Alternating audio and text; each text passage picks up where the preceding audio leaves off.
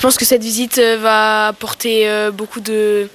de- va, va nous surprendre. Moi, je penserais voir euh, des choses qu'on n'aurait jamais vues parce que c'est c'est interdit au public. Oui, on va aller dans des zones inaccessibles, un peu cachées, euh, voilà, qu'on ne voit qu'en visite insolite. Accéder à l'inaccessible, c'est ce que demande le public pour cette visite insolite de deux heures.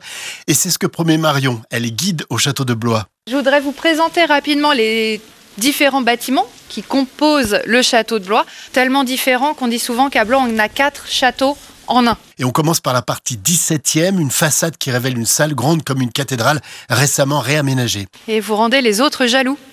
C'est vraiment réservé donc pour la visite insolite. C'est une salle qui date du début du XXe siècle. Moins vieille que tout le reste du château, mais elle n'en est pas moins jolie. Cette partie du château a été bâtie par Gaston d'Orléans, frère du roi Louis XIII et son principal rival. L'occasion de toucher l'histoire de France. Béranger, 14 ans. J'ai compris, ça m'a permis de comprendre un peu euh, la rivalité entre frères.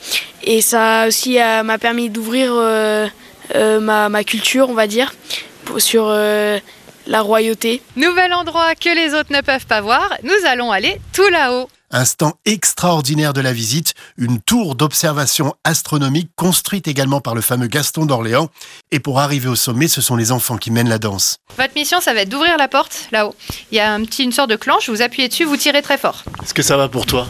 Ah oui, parce que moi j'aime bien euh, qu'on ouvre les portes euh, que normalement on n'a pas le droit de voir et tout. Du haut de cette tour, panorama grandiose. Voit la Loire et les maisons.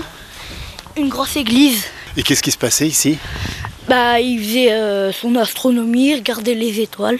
Le temps de redescendre, de se faufiler dans la partie renaissance du château, de gravir encore un certain nombre de marches et on accède au sein des saints.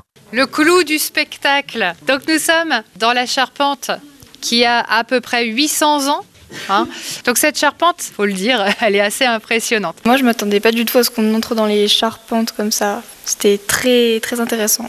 Visite insolite au château royal de Blois, renseignement châteaudeblois.fr, on y accède par l'autoroute A10.